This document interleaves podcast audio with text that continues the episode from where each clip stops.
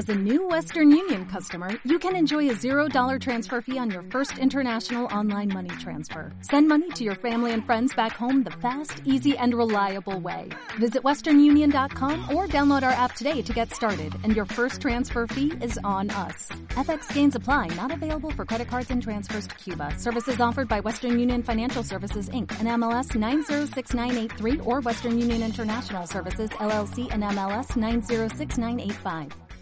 Estás escuchando El viajero accidental con Luz Picos y José Luis Conde del viajeroaccidental.com en radioviajera.com.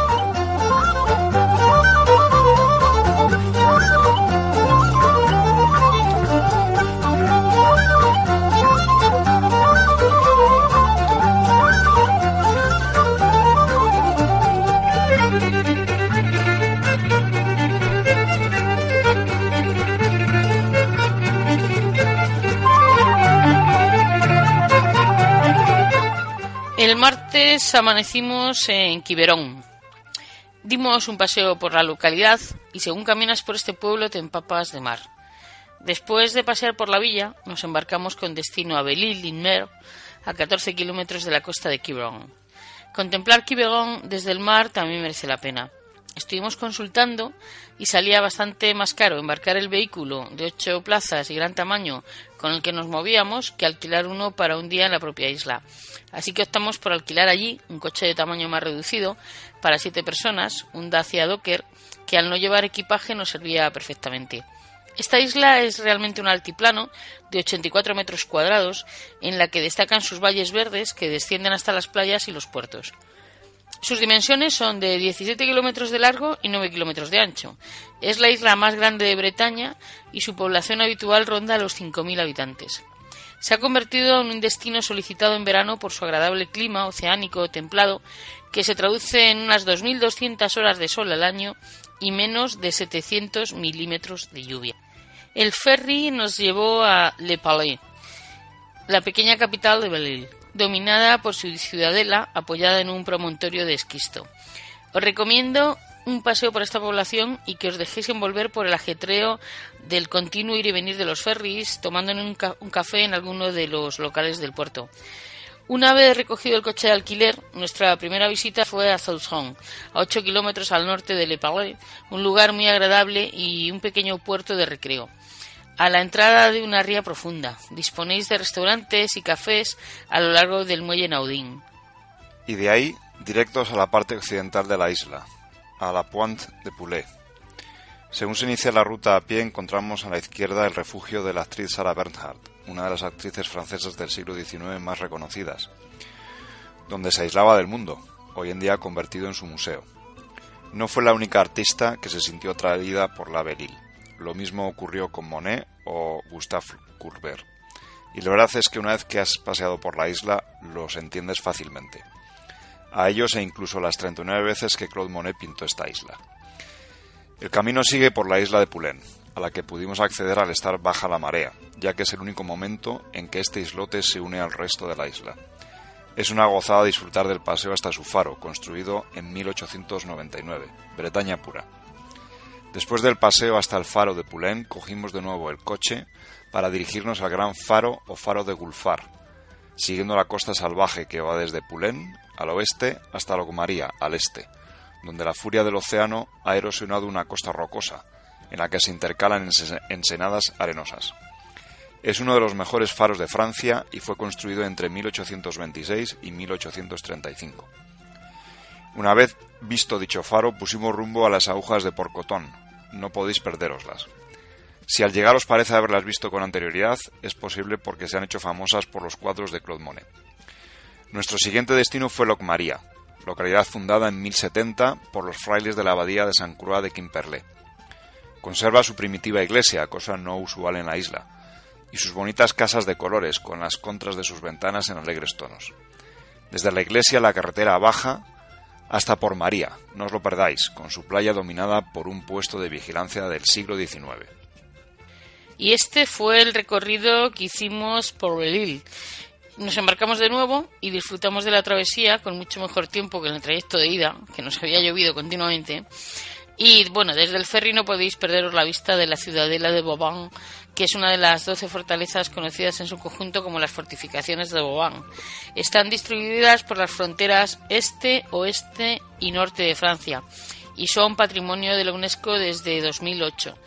De las Islas Bretonas también nos puede hablar Marta Espinosa, porque visitó la isla de, la isla de Bath y las Islas Glennan. ¿Nos cuentas algo sobre ellas, Marta? La isla de Bath eh, está ubicada muy cerca de Roscoff, en el norte de Finisterre, y se llega en unos 15 minutos. Los barcos salen desde el puerto de Roscoff cada poco tiempo, bueno, varía según la temporada, claro, y es una excursión perfecta para hacer en mediodía. Esta pequeña isla está llena de pintorescas casas de ventanas azules y rodeada de una preciosa vegetación. Y también tiene unas playas muy bonitas, aunque el día que fuimos nosotros hizo bastante malo, así que nos fastidió un poco los planes.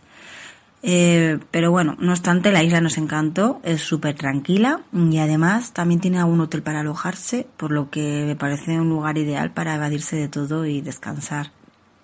La verdad que merece la pena venir hasta aquí y disfrutar también de Roscoff, claro. Eh, Roscoff es una pequeña ciudad portuaria que ha logrado conservar un rico patrimonio y me pareció de los lugares más auténticos de Bretaña y además no es tan turística y bueno, tiene una iglesia preciosa.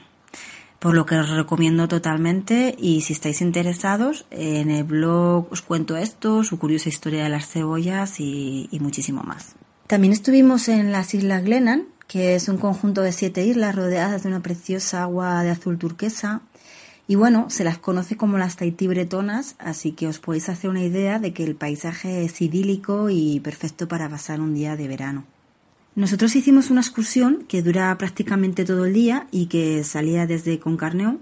Se tarda alrededor de una hora en llegar y te deja unas cuatro o cinco horas libres en la isla de San Nicolás, que es la más grande.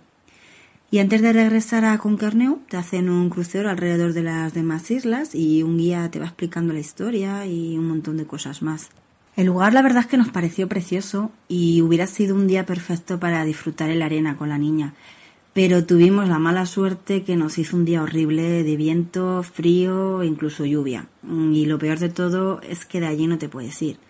Así que tuvimos que aguantar hasta que volvió el barco y claro, la experiencia no fue tan idílica como habíamos imaginado. Pero bueno, el tiempo no se puede prever, eh, no amaneció mal día, así que tampoco nos esperábamos que iba a ser así de malo.